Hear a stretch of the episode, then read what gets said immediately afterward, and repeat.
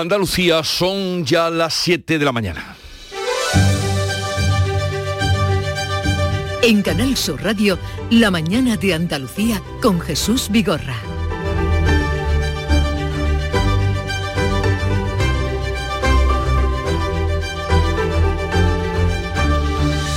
Buenos días queridos oyentes, es lunes 20 de febrero, día de celebración en Málaga.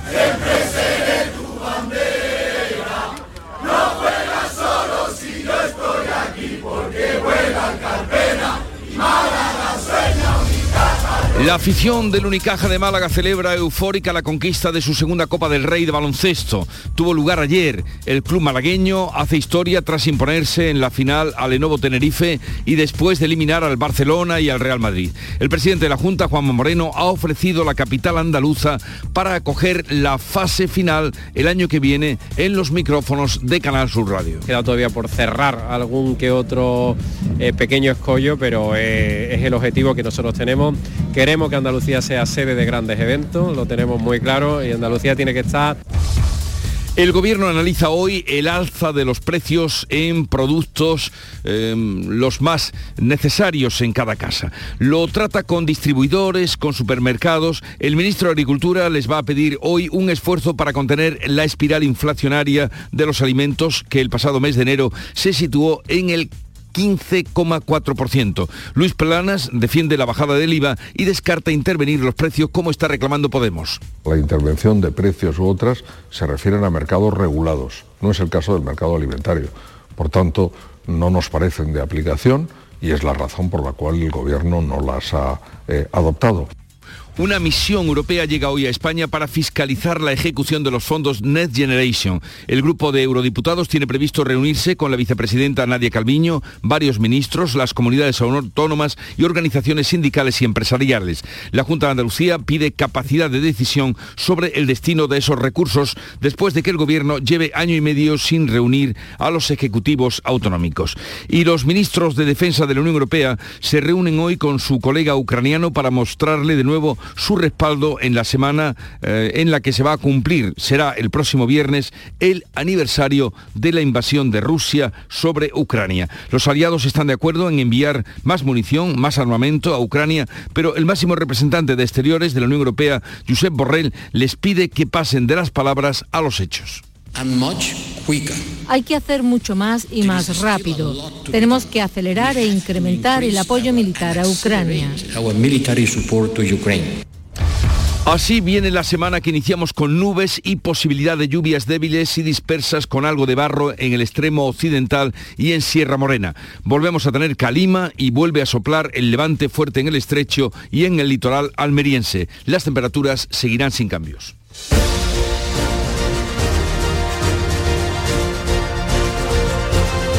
Vamos ahora a conocer cómo amanece en cada una de las provincias de Andalucía a través de nuestros compañeros que ya están dispuestos para atendernos. Cádiz, salud, votaron. Con 15 grados amanecemos este lunes de carnaval, 19 de máxima y el cielo despejado. Lunes festivo, ¿no? Lunes festivo en Cádiz capital. sí. Pues a disfrutarlo. Gracias. Campo de Gibraltar, Ángeles Carreras. Pues aquí también tenemos 15 grados, espera una máxima de 17. El cielo está prácticamente cubierto.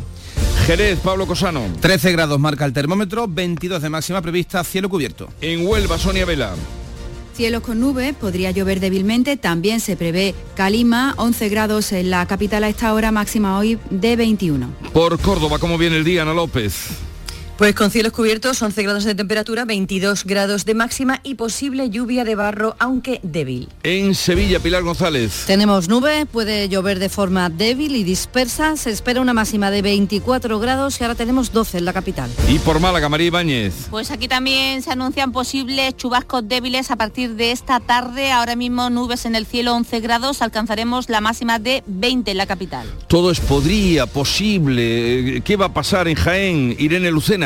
También podrían darse algunas precipitaciones débiles acompañadas de depósitos de barro. A esta hora, nubes altas, 11 grados y máximas de 23 esperan. Por Granada, ¿cómo amanece en Carra Maldonado? Pues con 8 grados, intervalos de nubes, algún chubasco débil esta tarde que puede, puede también venir acompañado de barro. Llegaremos a los 22 grados. Todo, todo está en condicional. Almería, María Jesús Recio. Tenemos algunas nubes en el cielo, calima, la lluvia podría llegar también a las sierras, 18 grados, día de viento máxima 23.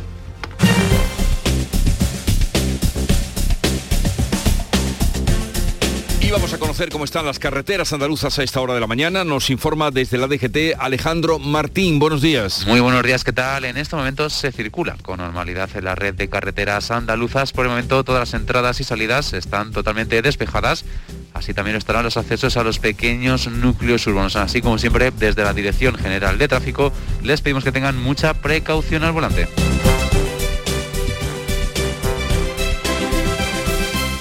Son las 7, 6 minutos de la mañana.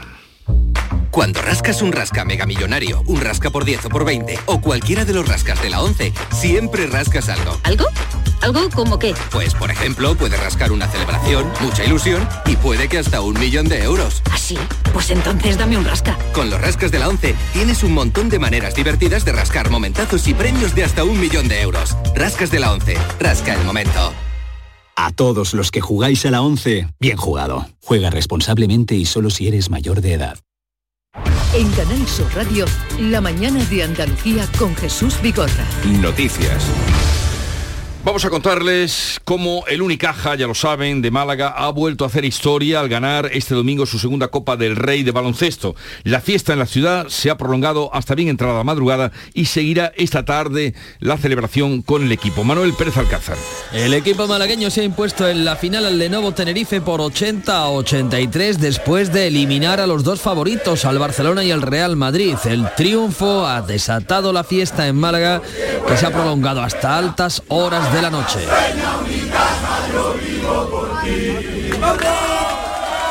Ya esta tarde se va a repetir la celebración con el equipo en Málaga. El presidente de la Junta, Juanma Moreno, ha felicitado en estos micrófonos en Canal Sur Radio a Unicaja por su histórica victoria. Hay que reconocer que han hecho una defensa muy intensa, muy difícil. El dominio bajo el tablero ha sido en los primeros tres cuartos muy, muy intenso y ha costado, ha costado, pero cuando un equipo tiene fe, tiene talento y quiere, y el Unicaja hoy quería, pues lógicamente al final se ha podido, ¿no? Pero ha sido, tenemos que reconocer que hemos tenido un adversario muy poderoso, muy potente, muy ordenado y hay que felicitarlos también al Tenerife. Juanma Moreno también ha ofrecido la sede del Martín Carpena para acoger la final de la Copa del próximo año. El ministro de Agricultura, Luis Planas, va a pedir hoy un esfuerzo a los supermercados, productores y distribuidores para lograr reducir el alza de los precios de los alimentos. Ana Giraldez. La reunión del Observatorio de la Cadena Alimentaria está convocada a las 11 de la mañana. Luis Planas defiende que la bajada del IVA está funcionando, pero va a pedir un esfuerzo a todos los agentes para frenar el crecimiento de precios de los alimentos que en enero aumentaron un 15,4%. En una entrevista en el correo, Planas ha desechado la intervención de precios que proponen sus socios de Unidas Podemos. La intervención de precios u otras se refieren a mercados regulados, no es el caso del mercado alimentario.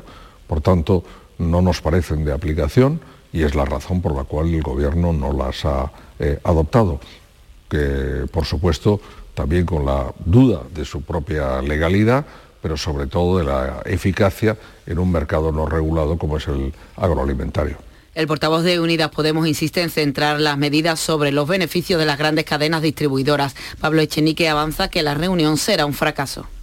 Y ojalá me equivoque, pero yo creo que esa reunión va a acabar con, con fotos sonrientes, con palabras vacías, dándole la mano a esos representantes de ese capitalismo despiadado que funciona en los grandes supermercados que se están forrando mientras los precios de, la comida no paran, no paran de subir, ¿no?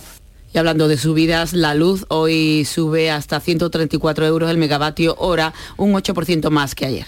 El sector de la distribución asegura que los precios están disparados en el origen. Los productores dicen que no suben precios pese al incremento que están teniendo de costes y reclaman que se amplíe la rebaja del IVA a carnes y pescados. Paco Ramón. Desde la Organización de Consumidores de la OCU, José Carlos Cutiño alerta de incrementos de hasta el 50%, como está pasando con el azúcar. Nos encontramos con subidas del 52% en el azúcar, vemos que hay subidas superiores al 30% en alimentos como la leche, la mantequilla, el aceite de girasol o el aceite de oliva. La distribución comercial asegura que los precios están disparados en origen. Los productores cumplen, eso dicen, pese al incremento de costes que están sufriendo. Hay que investigar, añaden, la trazabilidad del dinero. Lorenzo Ramos, de UPA.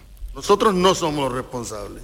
Aquí hay alguien que está ganando mucho dinero y lo que hay que hacer es que eso se investigue y que se vea quién realmente está llevándose más dinero, digamos, a lo largo de, de la cadena. El secretario general de Cepesca, Javier Garat, pide que se rebaje el IVA tanto de la carne como del pescado. El gobierno tiene que reducir el IVA de forma permanente de los productos pesqueros. Una alimentación saludable requiere una fiscalidad saludable con una cosecha mínima, el aceite de oliva virgen extra cuesta hoy un euro y medio más que el año pasado. El secretario general de COA en Jaén, Juan Luis Ávila, asegura que a pesar de vender el litro en origen a 5,20 euros, están perdiendo dinero. Producir un kilo de aceite en la provincia de Jaén con la cosecha tan mala que hemos tenido y con el incremento de los costes de producción se nos ha ido a 8 euros. Por tanto, seguimos vendiendo a pérdida. Las organizaciones agrarias insisten, Jesús, en que el dinero, el beneficio, se lo llevan otros. Bien, pues veremos qué da de sí esa reunión convocada hoy en el Ministerio de Agricultura. Ya les eh, contaremos. Por otra parte, el Ministerio de Agricultura ha dado carpetazo al semáforo nutricional, el plan para el etiquetaje de alimentos del Ministerio de Consumo que suscitó el rechazo de la industria. Luis Planas ha trasladado al eh, que el gobierno no va a implantar durante esta legislatura el plan promovido por el Ministerio de Consumo para hacer obligatorio el denominado semáforo nutricional, un sistema de etiquetaje de alimentos en función de su calidad. Se trata de una de las medidas recogidas en el programa del gobierno de coalición, pero a la que Planas puso objeciones desde el primer momento tras el rechazo del sector, retrasando su implantación. Según publica El Mundo, en lo que resta de mandato no está previsto desarrollar este plan y ha dejado de figurar en la carpeta de iniciativas del ministro de Consumo de Unidas Podemos, Alberto Garzón.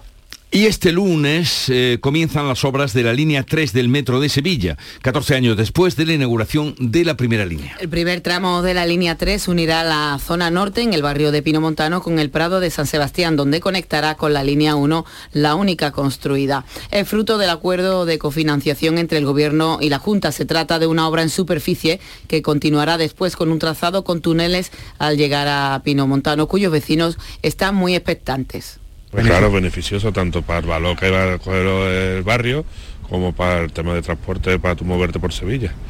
Que hay muchas zonas que desde Pino Montano no se puede llegar directamente. Digamos que Pino Montano ya es una barriada que son creo que 60.000 habitantes y eso yo, ya le digo que, que va a venir muy bien, vamos. Este primer tramo técnico tiene un coste de más de 6 millones de euros y un plazo de ejecución de 11 meses. Son 650 metros para conectar los talleres y cocheras con la primera de las estaciones. Y hoy entran en servicio dos trenes más de media distancia entre Granada y Almería que permitirán conectar Madrid con Almería mediante transbordo en Granada y la cosa estará en algo más de siete horas. Pues las nuevas frecuencias van a tener salida en ambos sentidos por la mañana. Sale a las 7.35 desde Atocha, llega a Almería a la una y media del mediodía. La defensa, la mesa en defensa del ferrocarril en tierras almerienses ha aplaudido estas nuevas frecuencias de Renfe, pero pide que ajusten las tarifas.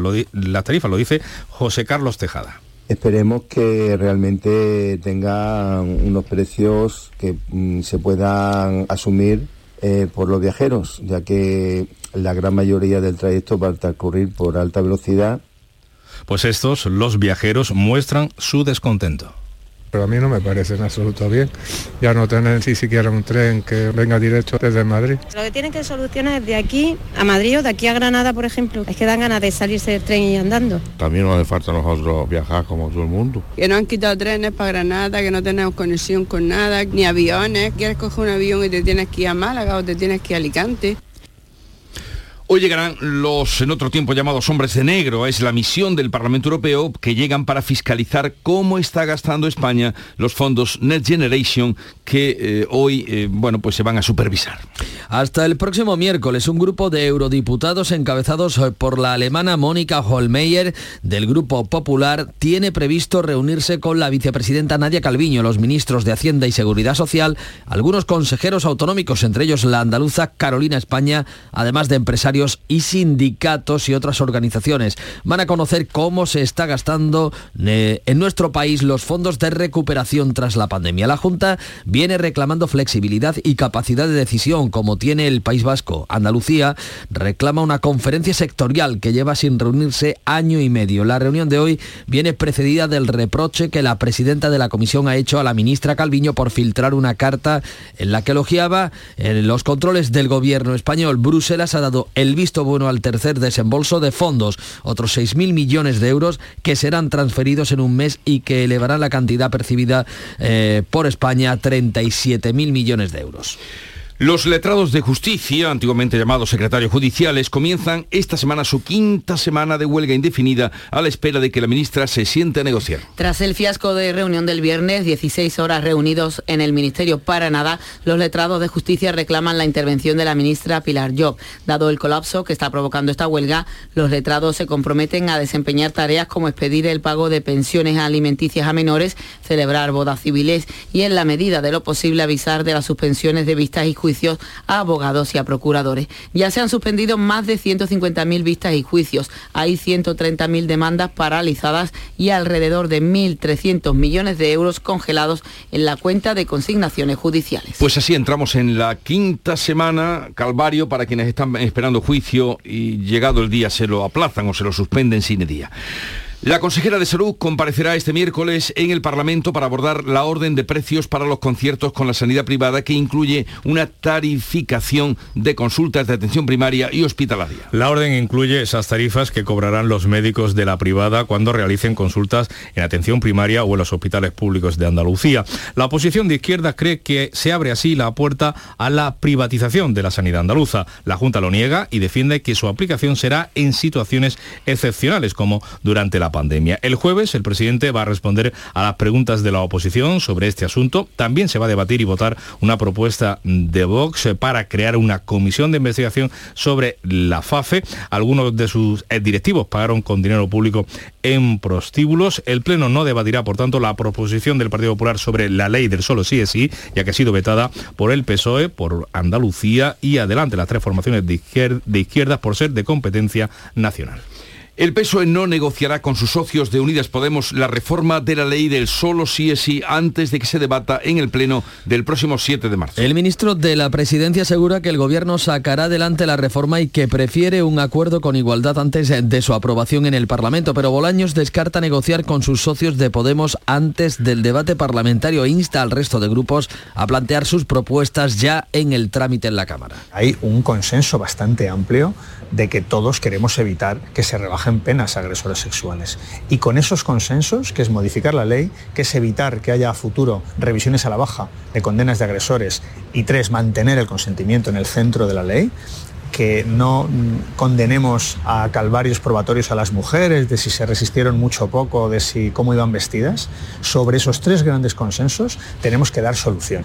El portavoz de Podemos, Pablo Echenique, critica que el PSOE no quiera negociar el acuerdo. El PSOE no quiere sentarse a, negociar, nosotros lo vamos a seguir intentando porque nosotros pensamos que esto se soluciona mediante el diálogo y el acuerdo, pero lamentablemente la ministra de Igualdad ha pedido una reunión y el PSOE no, no está queriendo sentarse a negociar. El PP pide a Pedro Sánchez que cese a la ministra de Igualdad. El presidente socialista de Castilla-La Mancha considera que tanto Irene Montero como eh, Ione Belarra, si reconocen su error, deben dimitir.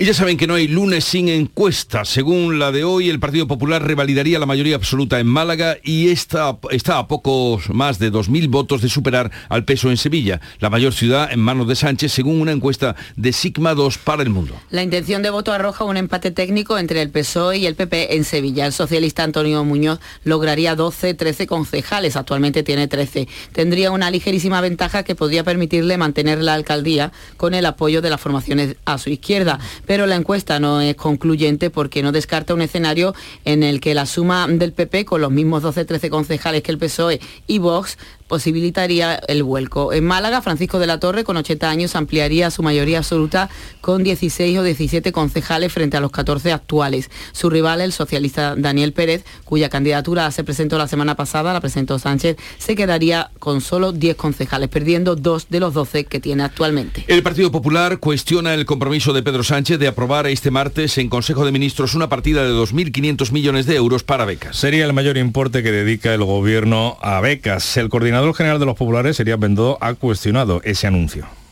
Cuando Sánchez hace un anuncio en un mitin del PSOE hay que ponerlo en cuarentena. Ya pierde toda la credibilidad el anuncio. Lo anuncia en un mitin del PSOE, empiezan a trabajar en la propuesta y a la hora de la verdad la propuesta hay que leer la letra pequeña y de lo que dijeron la mitad o una cuarta parte y luego es muy complicado acceder a las ayudas. Eso es lo que nos dice la experiencia. ¿eh? Pues en un mitin del PSOE precisamente, la ministra de Política Territorial ha destacado que los avances de los derechos de las mujeres tienen el sello de su partido, el socialista. Al cumplirse un año de la renuncia de Pablo Casado y la llegada de Feijó al frente del Partido Popular, Rodríguez ha acusado al presidente del PP de olvidar la lucha contra la corrupción. Esa es la aportación que ha hecho Feijó a la política nacional, normalizar la corrupción. Al menos Casado se atrevió a hablar de regeneración en su partido, pero él aquí lo conocéis bien, que venía de moderado, allí está, en el despacho, pagado con dinero negro, en la sede de Génova. Bueno, sí estamos en un lunes de carnaval en Cádiz, tras un domingo con gran afluencia de público al carrusel de coros y la gran cabalgata y festivo en Cádiz. Enseguida vamos a la revista de prensa. La mañana de Andalucía.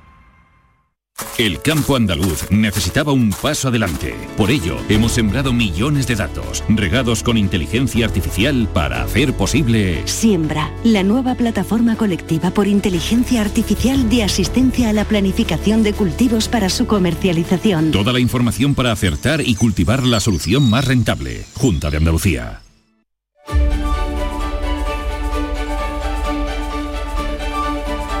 Es lunes 20 de febrero y lo más importante de los periódicos del día ya nos lo ofrece Paco Rellero. Buenos días, Paco. ¿Qué tal, Jesús? Muy buenos días. 7 y 21, el confidencial que dedica su apertura de la mañana al que considera otro frente de división del gobierno, los socios de Sánchez que vetan la reforma de las pensiones y empujan a renegociarla con la Unión Europea. De esta reforma dependen los fondos de la Unión Europea y la parte socialista del gobierno reconoce que no se ha avanzado. El mundo cuenta, PSOE y Podemos ven inviable mantener esta tensión interna y tensión en el gobierno. La misión europea, liderada por Mónica Holmeyer, que llega a España hoy, va a estar tres días para interesarse sobre la ejecución de los fondos Next Generation. ABC destaca en portada que, pese a las dudas sobre la gestión de las ayudas, la presidencia de la comisión, eh, ocupada por von der Leyen, avala enviar más dinero, más fondos al gobierno de coalición decisivos para la reelección de Sánchez. Infolibre, por su parte, explica cómo se gestó la que considera es una campaña de ruido, de mentiras sobre los fondos europeos desmontada por tercera vez por Bruselas. Y sin embargo, en el español encontramos, que abre su edición, contando que Díaz Ayuso, la presidenta de Madrid, lidera la crítica al gobierno ante la comisión porque no hay cogestión de los fondos, el gobierno no decide con las comunidades autónomas y no se reúne con las regiones para este asunto desde hace año y medio. De hecho, la Comunidad de Madrid se va a quejar en esta misión ah, de Holmeyer, de Mónica Holmeyer, eh, que todo viene impuesto desde los ministerios y no dejan a las comunidades intervenir. Y cambiando de asunto, la vanguardia que nos cuenta, lo estamos comentando durante la mañana, esa reunión de Luis Planas, el ministro de Agricultura, que se reúne con la cadena alimentaria para tratar de ver por qué hay un impacto ah, limitado o tan limitado de la rebaja del IVA en la cesta de la compra. En definitiva, cómo frenar los precios. Se ha cumplido ya un año de la salida de Pablo Casado como presidente del Partido Popular y el país trae una información al respecto. Sí, es una continuidad de lo que ha dado el fin de semana. Hoy el país dedica una nueva apertura a un grupo de WhatsApp en el que 10 mandos ejecutivos del PP elogiaron la denuncia de Casado a Ayuso y se destacan expresiones como eh, fantástico, estupendo, eh, clarificador, en auxilio del líder. Tres días después, de estos mensajes, algunos de estos dirigentes, que hoy son cargos relevantes en el PP de Feijo, traicionaron a Casado, dice el país, retirándole su apoyo. La razón cuenta que el Partido Popular no va a pactar con Vox antes de las generales. De Objective publica que altos cargos del gobierno, del gobierno de Pedro Sánchez, están buscando ya una previsible salida laboral ante también la previsible, estamos hablando de pronósticos, victoria del Partido Popular en unas generales. Digo la opinión, el titular de The Objective. El PNV y Esquerra, eh, nos detalla la vanguardia, están muy satisfechos por su parte, Jesús, con los resultados, con la productividad de su pacto de gobierno con el Partido Socialista. Están sacando rendimientos, dicen en la vanguardia, tanto el PNV como los independentistas de Esquerra. Y el diario.es, un asunto interesante, en nuestra opinión, en su apertura, 70 altos cargos de los organismos reguladores han saltado ya al sector privado gracias a la falta de controles en la administración. Bien, ¿y qué te ha llamado la atención? ¿Qué imagen en tu repaso por todas las portadas de hoy? Me gusta la foto del país en la que vemos un ciclomotor conducido por un hombre y con una mujer sentada atrás con un pañuelo pasando ante un edificio en ruinas tras la devastación provocada por el terremoto. Es quizá la foto más llamativa de todas las portadas. Concluye la búsqueda de supervivientes en Turquía. Jesús en el país turco la catástrofe que ha acabado con la vida de casi 41.000 personas y en Siria de casi 6.000. ¿Y noticia o historia de impacto hoy? La que lleva a veces en su portada, que reconstruye la odisea de los tres nigerianos que llegaron a Las Palmas en el timón de un petrolero después de 11 días de travesía desde el puerto de Lagos en Nigeria hasta Canarias. Esas imágenes las recordarás que dieron la vuelta a España. En la portada de BC vemos a Henry, uno de los tres polizones que explica nos atamos con los cinturones, si te dormías y caías al mar, estabas muerto. 11 días atado a los cinturones en esa pala, en ese timón del barco para llegar a España. Han pedido asilo y confía en que se les concede. Sí, ahora lo entendemos, eh, que iban atados cuando vimos aquella foto mm, que hasta el propio Papa no dijo que cuando vio aquello eh, se estremeció. Bueno, algún, no sé, poquito tiempo tenemos, pero algún apunte de la prensa andaluza. Sí, estamos pendientes de deporte, hay mucho sobre deporte, pero destaco esa encuesta de El Mundo Andalucía, el empate técnico por la batalla de Sevilla, el candidato del PP que estaría a 2.000 votos José Luis Sanz de lograr el gobierno municipal frente a la alcaldía eh, del actual regidor Antonio Muñoz. En Huelva Información o en Yolí que leemos que Andalucía tiene las tasas universitarias más baratas de España y eh, foto de portada del diario de Cádiz con una imagen de la cabalgata que dan ganas de irse a Cádiz, pero vamos, mm, dos meses unas ganas enormes de carnaval, dice el diario de Cádiz. Claro, ya se acabaron las restricciones y se está disfrutando de lo lindo en la capital gaditana. Sí, eh, cabalgata en la que han sacado el osito... osito de, la de, la de Reyes del año pasado, sí. Nuria Gaciño. Nos persigue. Nuria Gaciño. Buenos días. Es una experta en esto. ¿Qué tal? Buenos días. ¿Lo has visto o no? Sí, sí, sí, lo he visto, lo he visto. Estos eh, son los sonidos de la celebración del Unicaja de Málaga que logra la segunda Copa del Rey de su historia, Nuria. Y lo ha hecho de forma épica en Badalona al ser capaz de eliminar al Barcelona y al Real Madrid en la misma edición. Ningún otro equipo lo había hecho en la era ACB. Ya en la final venció al Tenerife por solo tres puntos de diferencia, 80-83. Se sabía que iba a ser un partido muy igualado y no defraudó con alternativas constantes. No fue hasta el tercer cuarto cuando Unicaja pudo empezar a distanciarse en el marcador. Tyson Carter fue elegido el jugador más valioso de la final con sus 17 puntos en el segundo tiempo. En torno a las 3 de la madrugada aterrizaba el equipo malagueño en el aeropuerto de Málaga. Esperaban miles de aficionados. Ha sido una auténtica locura. Locura que va a continuar hoy con el recorrido por las calles de Málaga con dos autobuses descapotables. Van a visitar la sede de Unicaja, el ayuntamiento y el santuario de la Victoria. Y a todo esto, el Unicaja va a poder defender Corona en su casa la próxima temporada. El propio presidente de la Junta de Andalucía, Juanma Moreno, anunciaba en los micrófonos de Canal Sur Radio que Málaga acogerá la próxima edición de la Copa del Rey. Pendientes estamos hoy del Málaga que cierra la jornada en segunda. A las 9 el Málaga recibe al Zaragoza en una nueva final para los de Pellicer, a ver si se les pega algo de la energía del Unicaja. El que no ha podido ganar esta jornada es el Granada, empate a uno en Huesca y Paco López que no acabó contento con la actuación arbitral, al menos sigue el Granada en la liguilla de ascenso.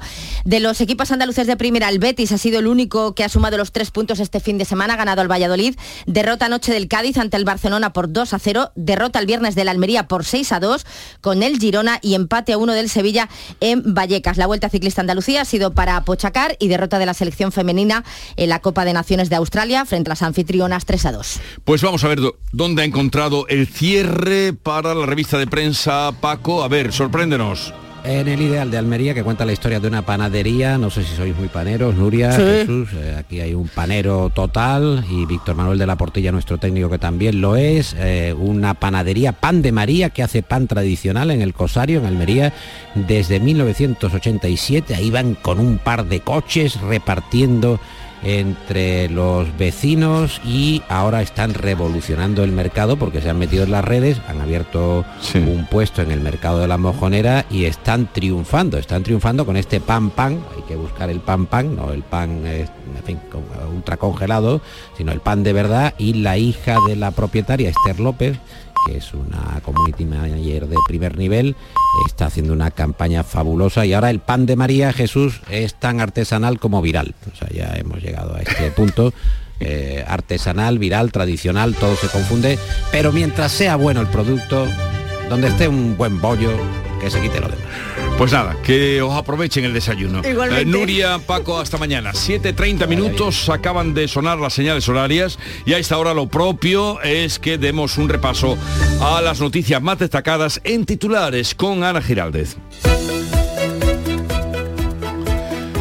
Málaga festeja la Copa del Rey de Unicaja. La afición celebra eufórica la conquista de la segunda Copa de Baloncesto. El club logra hacer historia tras imponerse en la final al Lenovo Tenerife y después de eliminar a Barcelona y Real Madrid. El gobierno analiza hoy el alza de precios con productores, distribuidores y supermercados. El ministro de Agricultura les va a pedir hoy un esfuerzo para contener la espiral inflacionaria de los alimentos que el pasado mes de enero se situó en el 15,4%. Luis Planas defiende la bajada del IVA y descarta intervenir los precios como reclama Podemos. Comienzan las obras de la línea 3 del metro de Sevilla. Hoy se inician los trabajos en superficie del primer tramo. Tiene un presupuesto de más de 6 millones de euros y un plazo de ejecución de 11 meses que al acabar conectará la línea 3 con la línea 1. Además, hoy entran en servicio dos trenes de media distancia entre Madrid y Almería con transbordo en Granada. Una misión europea llega hoy a España para fiscalizar la ejecución de los fondos Net Generation. El grupo de eurodiputados tiene previsto reunirse con la vicepresidenta Nadia Calviño, varios ministros, las comunidades autónomas y organizaciones sindicales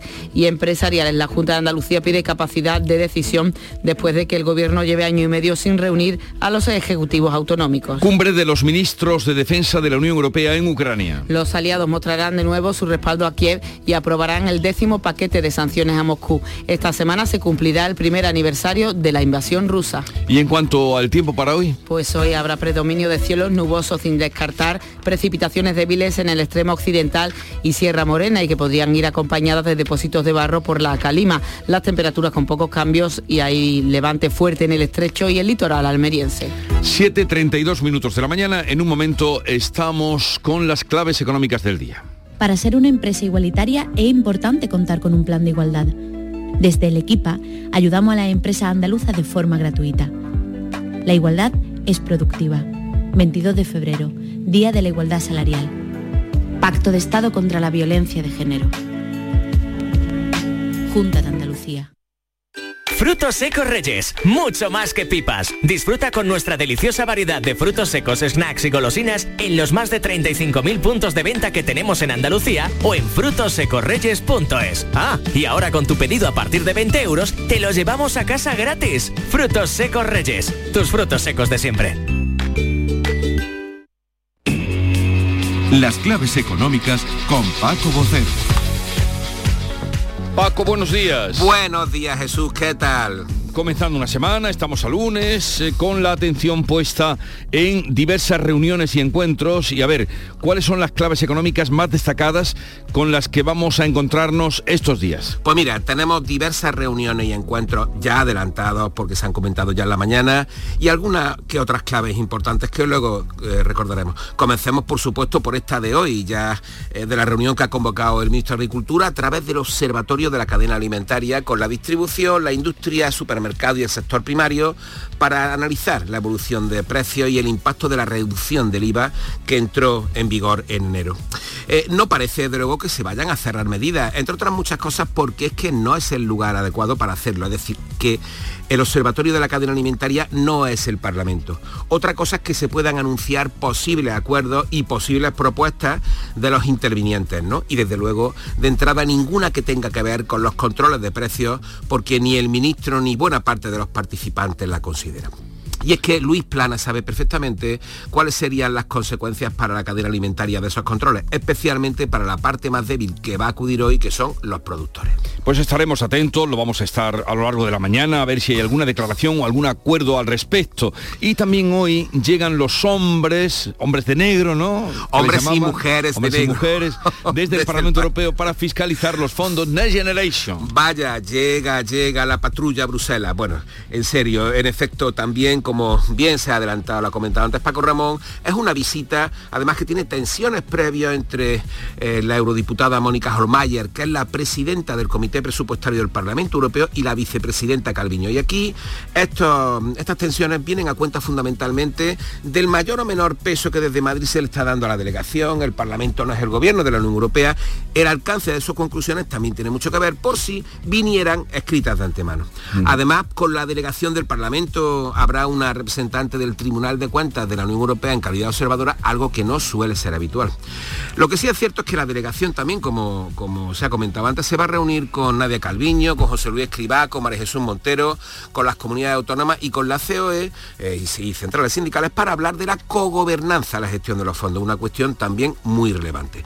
Y es que el viernes pasado, por ejemplo, fuimos el primer país en el desbloqueo del tercer tramo de estos fondos Next Generation, pero claro, aparte de esa cogobernanza y algunas cuestiones más que tenemos que van a salir a relucir estos días, eh, ahí hay cuestiones muy relevantes que no avanzan, como por ejemplo el cierre del acuerdo de las pensiones, de ahí la reunión con Escriba.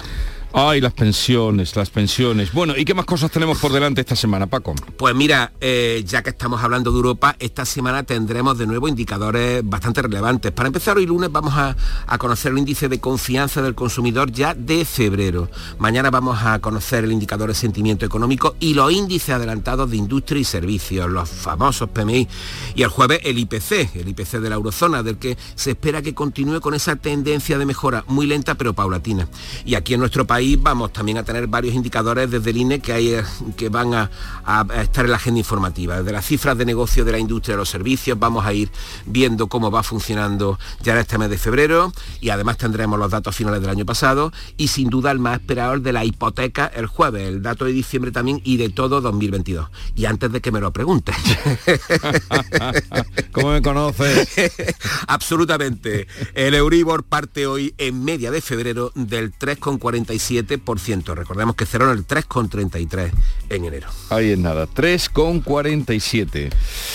Pues contémplenlo a la hora de hacer la hipoteca. Oye, que tengas un buen día y mañana volvemos a encontrarnos. Igualmente, mañana más. Hasta Adiós. luego.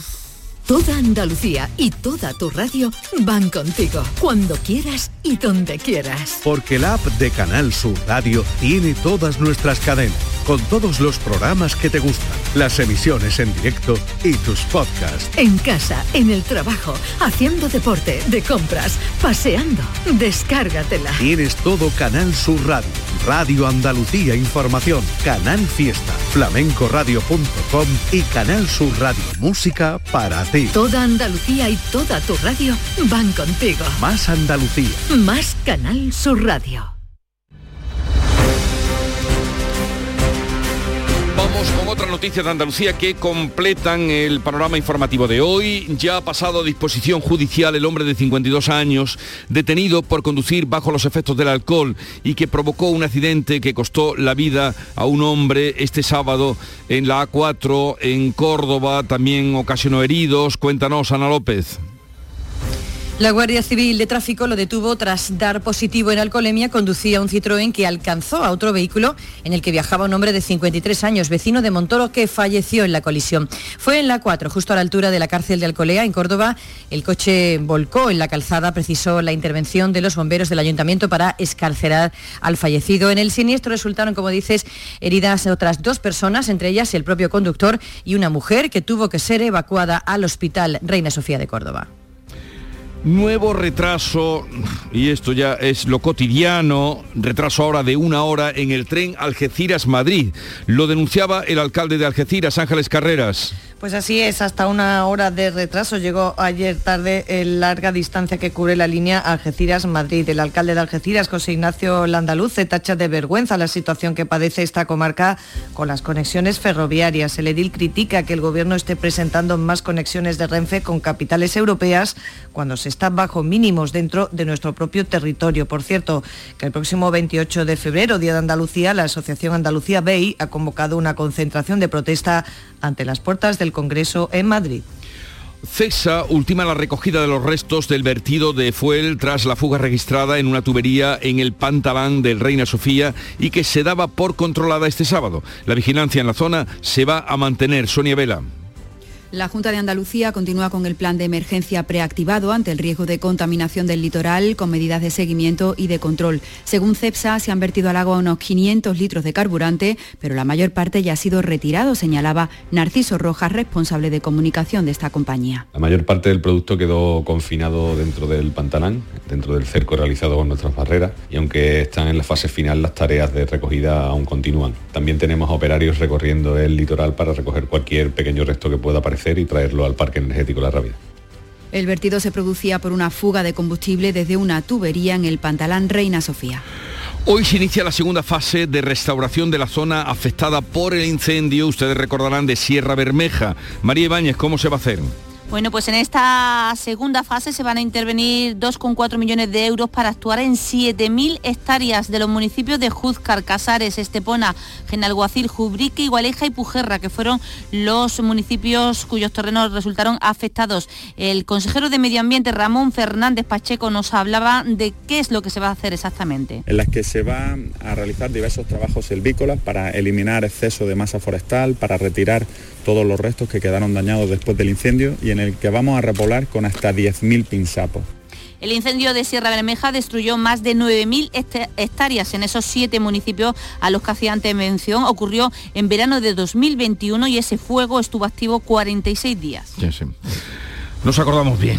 Eh, informe desfavorable del Ministerio de Transportes al plan especial del proyecto del puerto seco de Níjar, pensado desde el Ayuntamiento para el desarrollo industrial del municipio vinculado al AVE Almería-Murcia. María Jesús Recio.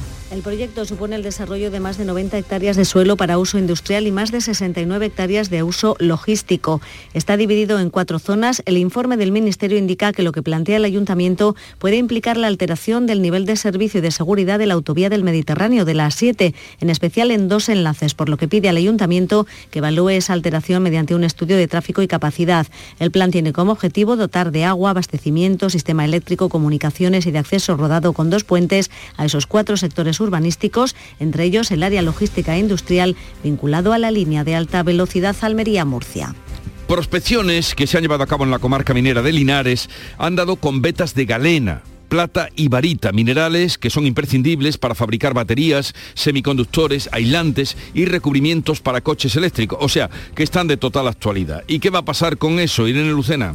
Pues el anuncio de la Unión Europea de que a partir de 2035 solo se puedan vender coches eléctricos ha provocado que las compañías estén buscando filones económicos y este ha sido uno de los descubrimientos aquí en la provincia de Jaén. Gonzalo Mayoral es el director de proyectos de Kerogen Energy.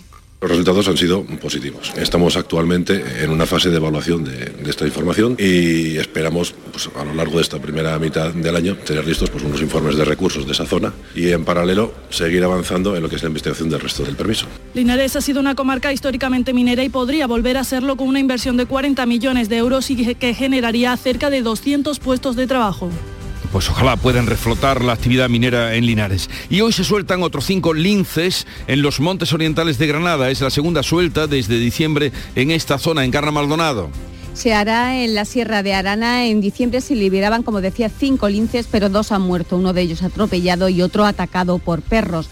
La reintroducción del lince en la Sierra de Arana busca devolver esta especie a una zona en la que desaparecía en los años 70 y conectar las diferentes zonas en las que ya está presente esta especie, que recordemos hay ya más de medio millar, que a pesar de que estaban en extinción, en peligro de extinción hace solo 20 años.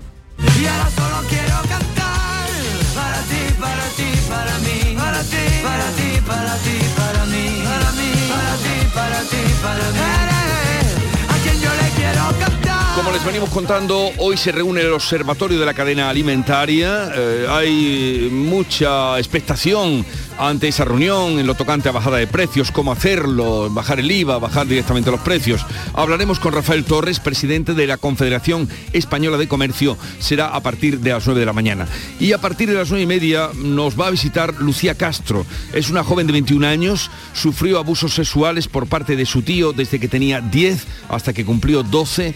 Ahora encuentra que eh, las rebajas que se han dado le perjudica en la condena que tiene este familiar y ha lanzado una demanda, una plataforma para que todas las personas que se sientan eh, agraviadas con, esos, con esas rebajas se unan a ella para demandar al gobierno y pedir una indemnización por daños y perjuicios. De eso trataremos a partir de las nueve y media, luego vendrá por aquí Arevalo, luego Yuyu a partir de la última hora y también vamos a hablar hoy de Quema tu dieta con el dietista Ismael Galancho.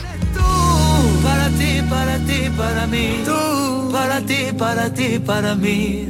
Para ti, para ti, para mí.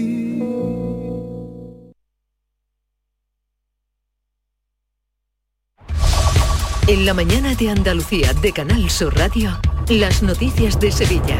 Con Pilar González. Buenos días, hoy es un día importante para Sevilla. Después de 14 años de la apertura de la línea 1 del metro, comienzan las obras de la 3. Si se cumple lo previsto, el tramo norte estará listo en 8 años. También hoy se corta el tráfico totalmente la avenida Luis de Morales. Todo esto tras un fin de semana en el que Sevilla ha vivido una maratón exitosa en lo deportivo y en lo económico y en el fútbol el Betis ganó, el Sevilla empató. Enseguida se lo contamos, antes el tráfico. Hay retenciones de 5 kilómetros en la entrada por la autovía de Huelva uno en el nudo de la gota de leche y dos en el centenario sentido Huelva. En el interior de la ciudad el tráfico es intenso en las principales vías de acceso. En cuanto al tiempo tenemos nubes, puede llover de forma débil y dispersa y acompañada de depósito de barro en la sierra. Viento del este flojo, excepto la Sierra Sur que es fuerte. Las máximas previstas 23 grados en Morón y Lebrija, 24 en Écija y Sevilla. A esta hora 12 grados en la capital.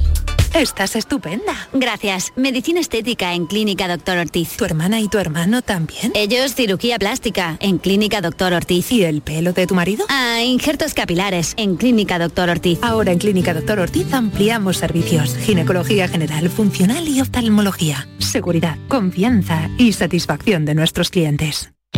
Reciclos llega a tu ciudad. La nueva aplicación con la que podrás ganar premios solo por reciclar. Participa reciclando latas y botellas de plástico de bebidas. Cuida tu entorno y gana premios. Descárgate la aplicación Reciclos y empieza a formar parte del reciclaje del futuro. Ecoembes y Ayuntamiento de Dos Hermanas. Las noticias de Sevilla.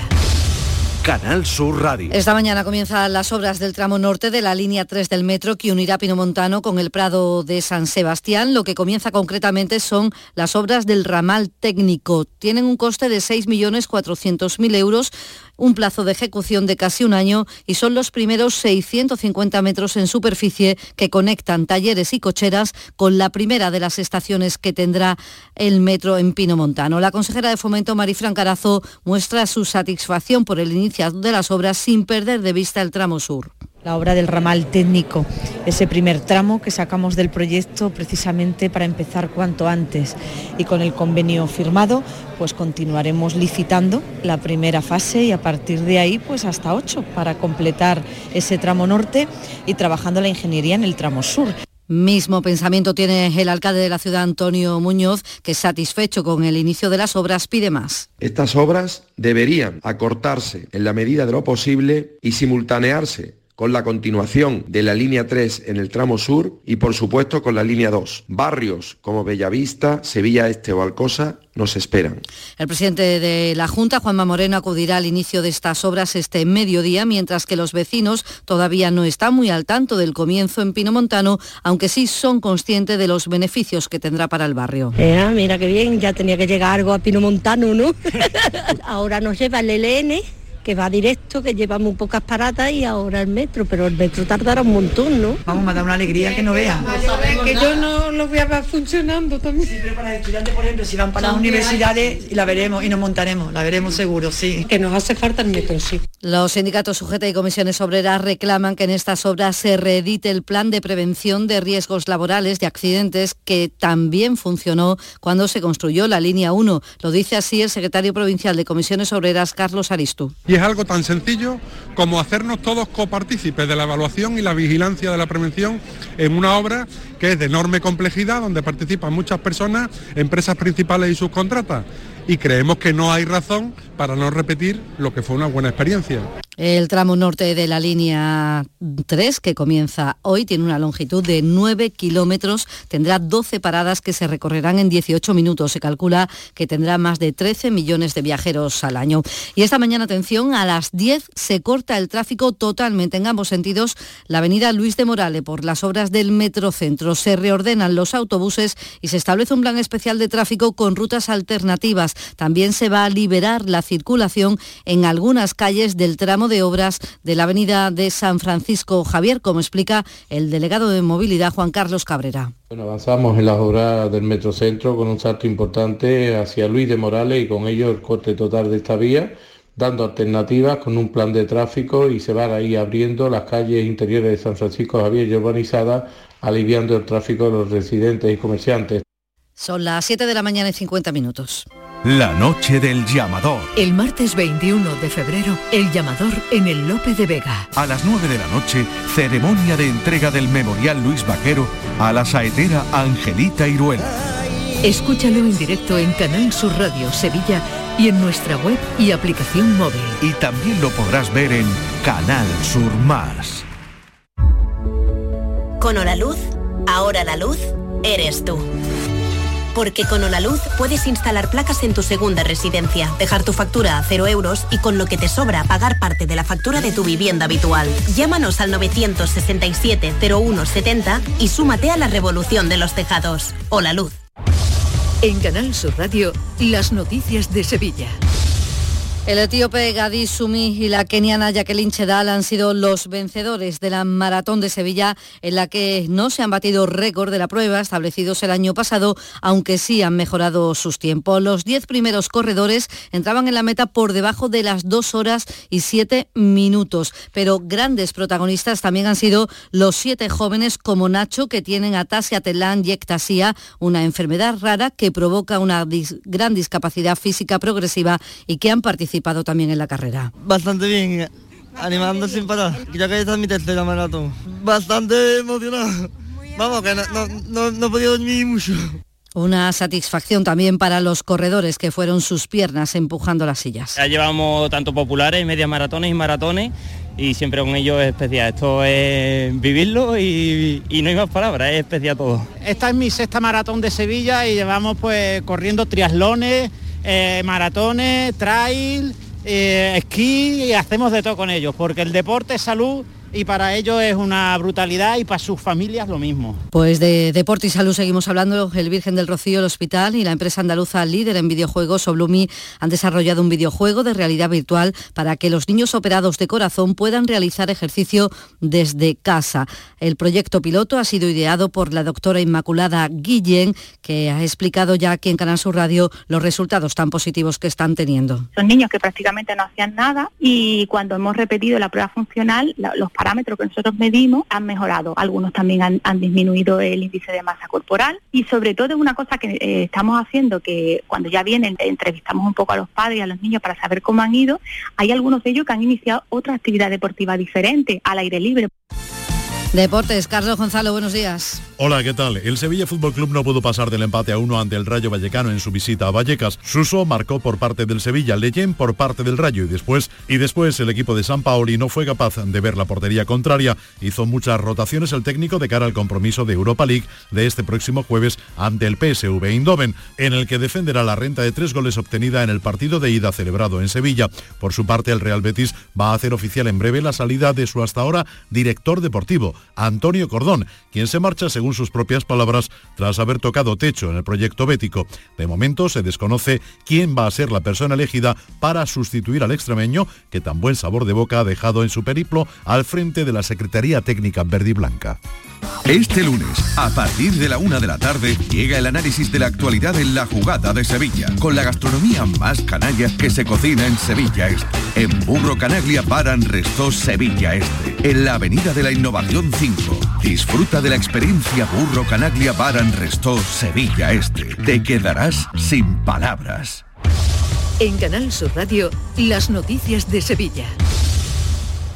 En suceso les contamos que la policía local de Sevilla ha detenido esta noche un hombre de 46 años sorprendido cuando robaba en el interior de un coche, había roto la ventanilla, que estaba aparcado en la avenida de Andalucía. Tiene 14 detenciones anteriores por robo con fuerza, la última hace dos meses. Este fin de semana un hombre de 73 años ha fallecido en el incendio de su casa en la calle Vidrio y en la capital un conductor de 57 años ha tenido un accidente, ha resultado herido leve, triplicando la tasa máxima de alcoholemia. Ha volcado en Osuna, un hombre de 36 años ha muerto al caer de su moto cuando circulaba por las calles del pueblo. Se investigan ahora las causas. Les contamos además, antes de terminar, que Sevilla acoge hoy y mañana el primer foro de cocina ecológica y sostenible en el que participan ponentes y cocineros comprometidos con una gastronomía sostenible para cuidar el planeta y también la salud desde la cocina. Así lo dicen ellos. 12 grados hasta ahora en Utrera, 9 en Cazalla, 12 grados en Sevilla.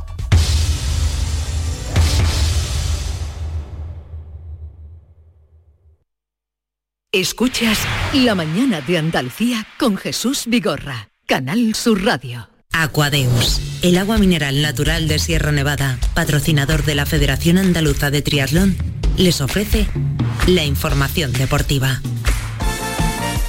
8 menos 5 de la mañana y qué alegría arrancar un lunes así. Nuria Gaciño, buenos días. Muy buenos días, con una copa. Que viene de verde, Nuria Gaciño. Pues como sí. la marea verde. El Unicaja de Málaga que ha hecho historia al conseguir su segunda Copa del Rey. Ya le decíamos a nuestro compañero Juan Carlos Tirado, enviado especial a Badalona, donde se ha disputado esta edición de la Copa. Ya le decíamos el viernes, una vez que el Unicaja había sido capaz de eliminar al Barcelona en los cuartos, que a buen seguro que se quedaría allí hasta el domingo, hasta el día de la final, aunque aún quedase el partido de las semifinales ante el Madrid. Había un no sé qué en el ambiente que invitaba al optimismo y así fue. Se venció en las semifinales el sábado al Madrid y ayer en la final Juan Carlos pudo cantar la Copa del Rey para el Unicaja. Triple de Jaime Fernández, termina el partido, termina el partido, el Unicaja es campeón de la Copa del Rey. Lenovo Tenerife 80, Unicaja de Málaga 83. Gesta auténtica la que han hecho los chicos de Ivón Navarro para quien la final ha sido el partido más difícil. Y aunque suene un poco raro, lo más difícil ha sido lo de hoy. Bueno, Lenovo Tenerife es un equipo que a nosotros no, no se nos da bien por diferentes motivos, un equipo que no comete muchos errores. Nosotros vivimos muchas veces los errores de los rivales y ellos no cometen errores. Y ese momento, final tercer cuarto y último cuarto, ha sido la clave. Ganar al Tenerife ha sido más difícil que vencer al Barcelona y al Madrid en el mismo torneo, algo que en la era moderna, en la era ACB, ningún equipo había sido capaz de hacer. No se lo quiso perder el presidente de la Junta de Andalucía, Juanma Moreno. Y ha costado, ha costado, pero cuando un equipo tiene fe, tiene talento y, y- y quiere, y el Unicaja hoy quería, pues lógicamente al final se ha podido, ¿no? Pero ha sido, tenemos que reconocer que hemos tenido un adversario muy poderoso, muy potente, muy ordenado y hay que felicitarlos también al Tenerife. El propio presidente de la Junta, Juanma Moreno, también anunciaba en la gran jugada de Canal Sur Radio que Málaga acogerá la próxima edición de la Copa del Rey. Así que sigue la fiesta del deporte en nuestra tierra, con el Betis siendo campeón del Rey en Sevilla y con el Jaén Paraíso proclamándose campeón de la Copa de España de Fútbol Sala en Granada. Queremos que Andalucía sea sede de grandes eventos, lo tenemos muy claro y Andalucía tiene que estar en todos los grandes eventos. Aquí hay mucha gente, mucho foco, mucha atención mediática y Andalucía es una comunidad líder y tiene que estar en ese liderazgo. En torno a las 3 de la madrugada aterrizaba el Unicaja en el aeropuerto de Málaga, donde ha tenido un recibimiento por todo lo alto. Hoy seguirá la fiesta con la visita a la sede de Unicaja, el ayuntamiento y el santuario de la Victoria. Y hoy sigue el fútbol con el Málaga, que cierra la jornada en segunda división. A las 9 recibe al Zaragoza en una nueva final para los de Pellicer. Es una final, como todas las que van a ser, una final de todo o nada, es así. Y nosotros la afrontamos con esa, con esa mentalidad. El que no ha podido ganar esta jornada es el Granada, empate a uno en Huesca y Paco López, que no acabó contento con la actuación arbitral, aunque prefiere no pronunciarse. No voy a hacer lo mismo que otros compañeros, aunque los respeto, pero lógicamente hoy hemos hecho tres goles y nos vamos solamente con, con uno válido y, y a seguir trabajando. Y es que dos goles le fueron anulados al Granada, el segundo no se explica muy bien por qué, igual que nos explica el que le anularon anoche al Cádiz ante el Barcelona con el que terminó perdiendo por 2 a 0. A pesar de ello, Sergio González se lamenta de los errores que propiciaron los goles azulgranas. Ya te digo que, que, bueno, que al final veníamos competido, pero también tenemos que mejorar mucho en eso que te he comentado del segundo gol, ¿no? Eh, recibimos el primero y no puede ser que en tres minutos eh, tires por, la borda todo, el trabajo que has hecho. De los equipos andaluces de primera, el Betis ha sido el único capaz de ganar al Valladolid por 2 a 1, además de la derrota del Cádiz, derrota el viernes del Almería por 6 a 2 con el Girona y empate a 1 del Sevilla en Vallecas, un empate con el que San Pauli se conforma. Nosotros veníamos a jugar hace, el, el, último partido lo jugamos el día jueves, terminamos a las 12 de la noche, jugamos hoy, muy poco tiempo de recuperación, con muchos inconvenientes físicos de algunos jugadores que no, hoy no estuvieron. Teníamos dos jugadores sancionados y ante toda esa dificultad competimos de igual a igual contra un equipo que está muy alto en la tabla y que compite con los mejores. Entonces eso le doy un valor muy grande. El Betis sigue quinto, el Sevilla décimo segundo a cinco puntos del descenso, la Almería décimo sexto a dos de la zona peligrosa, al igual que el Cádiz, que es el primer equipo fuera del descenso.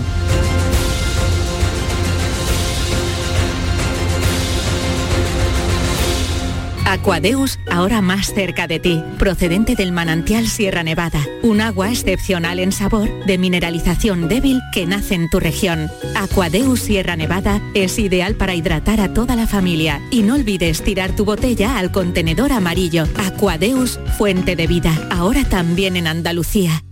Canal Sur, la radio de Andalucía.